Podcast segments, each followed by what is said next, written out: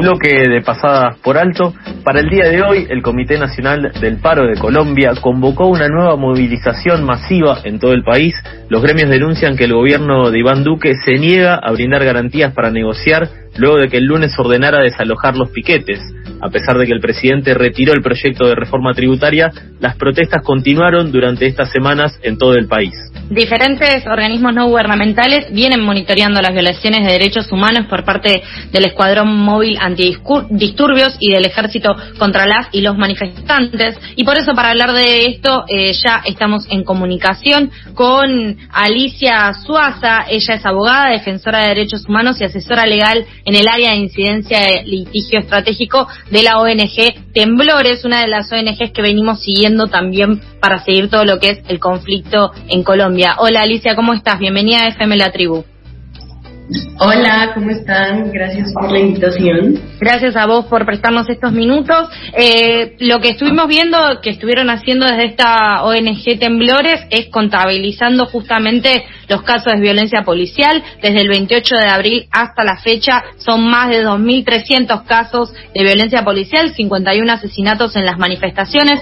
Eh, frente a estos datos, pedirte un análisis de cómo ven el accionar de las fuerzas de seguridad en el país eh, y también el accionar de, Duque para eh, dar aval y que se permitan cometiendo estas violaciones a derechos humanos. Eh, bueno, primero un poco les voy a contar qué hacemos en la organización. Como lo dijiste, pues llevamos cuatro años documentando, registrando y asesorando legalmente a personas víctimas de violencia policial, también usuarios de droga, trabajadoras sexuales y personas de la comunidad LGBTI.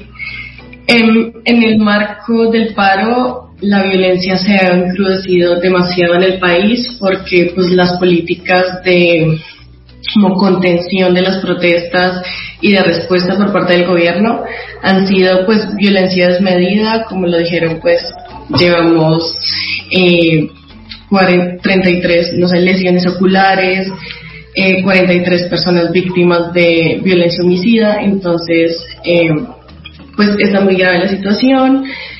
Eh, lo que encontramos bastante preocupante también es que los líderes del partido del gobierno y pues los comandantes de la fuerza pública y del ejército incentivan a los agentes de policía a que cometan violaciones a los derechos humanos.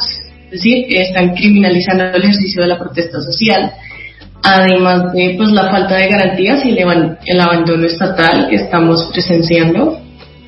Eh, asimismo, el presidente este fin de semana pues un poco les cuento, ordenó como el despliegue de toda la fuerza pública en todo el territorio, lo cual es la militarización del país, lo cual es absolutamente preocupante y violento porque pues eh, encontramos esta medida como, como una práctica de terror y que realmente no garantiza derechos humanos, porque pues en Colombia hemos visto que la militarización del país jamás eh, ha asegurado la seguridad ciudadana. Por lo contrario, lo que vemos es que aumenta el riesgo de ciertas poblaciones a sufrir violencia, como por ejemplo los habitantes de calle, los marchantes que se encuentran en la noche, la comunidad LGBTI, todas estas personas que han sufrido históricamente eh, violencia policial excesiva. Alicia, eh, al principio de las manifestaciones denunciaron que que bueno, había personas desaparecidas. Eh, ¿Se mantiene esta situación? ¿Cómo está en este momento? Eh, la situación de desaparecidos es bastante complicada. Nuestra organización no ha podido como eh, contabilizar estas personas porque ha sido difícil, las personas pues no aparecen y aparecen y no podemos como llevar registro de esto. Además pues que de acuerdo con las cifras de la Defensoría del Pueblo, alrededor como de 500 personas desaparecidas en tres semanas de, paro nacional. Sospechamos que son más eh, porque todo el tiempo vemos carteles de personas buscando a sus familiares. Em, la situación es grave porque también dentro de la institucionalidad están desapareciendo personas, no solo por fuera, entonces como personas que son retenidas en los CAIs, en las inspecciones de policía, no, no regresan a sus casas, no son soltadas. Eh, hay una situación grave y es que en el río Cauca, que pasa por Cali, que es una de las ciudades más afectadas por la violencia, eh, han aparecido cuerpos flotando, entonces pues la violencia en contra de los marchantes pues está bastante grave. ¿Y hay acompañamiento por parte de los organismos estatales que tienen que velar por los derechos humanos como la Defensoría del Pueblo? Em, al principio del paro, em, la Defensoría del Pueblo realmente no hizo presencia, eh, por lo contrario, hubo pues un gran como boom en Twitter porque eh, nos dimos cuenta, pues, eh, la, los colombianos que el defensor del pueblo estaba como en su casa de descanso, mientras el país, pues, estaba siendo bombardeado por, pues, por la fuerza pública. Eh, últimamente, pues, la Defensoría del Pueblo ha tratado de hacer presencia durante las marchas, sin embargo, esto no ha tenido como un impacto grande porque, pues, el ESMAD, el escuadrón eh, y los policías, eh, pues, siguen eh, no sé, disparando, disparando gases, disparando bombas aturdidoras. Y también hemos visto casos de defensores de derechos humanos y gestores de convivencia que son parte de las alcaldías y la Defensoría del Pueblo que son atacados por la policía, son violentados por la policía. Entonces, pues no creemos que tengan como un como una presencia eh, que de verdad defienda a las personas frente a la fuerza pública.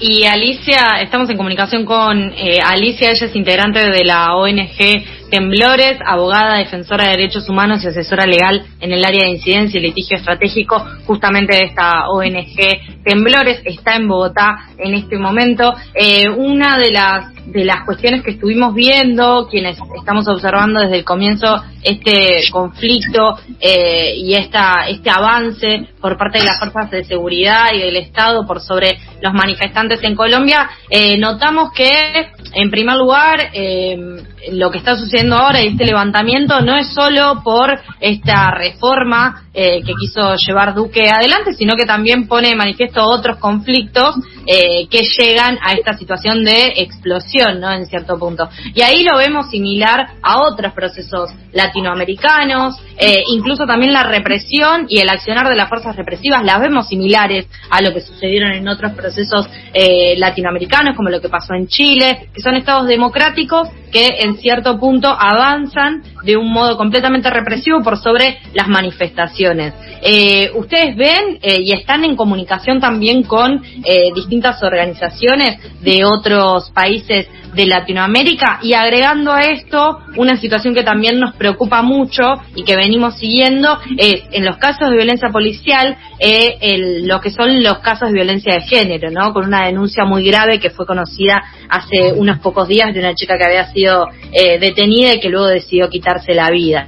Eh, todo esto, digamos, son, son rasgos que nos preocupan, pero como te decía, no son eh, exclusivos de lo que se está dando ahora en el proceso colombiano, sino que se ve como una violencia repetida en ciertos países de la región, entre que también Argentina nos encontramos dentro y lo, miramos con esa preocupación. Eh, ¿qué, ¿qué, análisis haces eh, de esta situación en particular regional y en particular también como mujer de esta situación de violencia de género?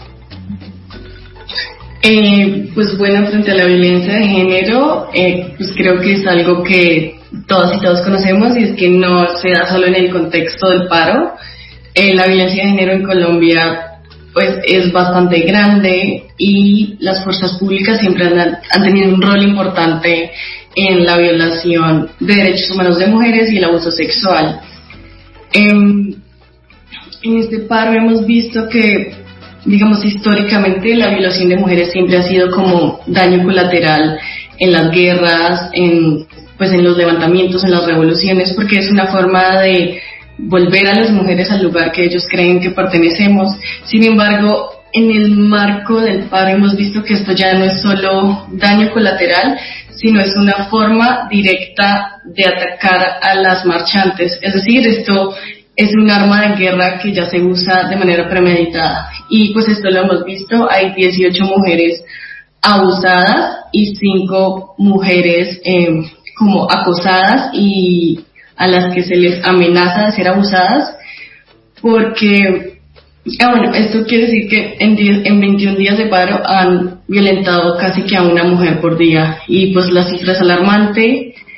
Em, la fuerza pública realmente siempre ha sido una de las mayores eh, violentadoras de mujeres y también es algo que vemos como en el marco jurídico que el país realmente no está prohibiendo la violencia sexual, sino más bien la está como administrando, como castigamos la violencia sexual en ciertos em, contextos, pero en este contexto de, paro, donde realmente es el gobierno en contra de los y las marchantes, pues es una forma como válida eh, de castigarlas. Y esto lo vemos porque pues la cifra de impunidad en casos de violencia sexual en Colombia es del 96%, y al mismo tiempo vemos que solo el 20% de mujeres violentadas se atreven a denunciar.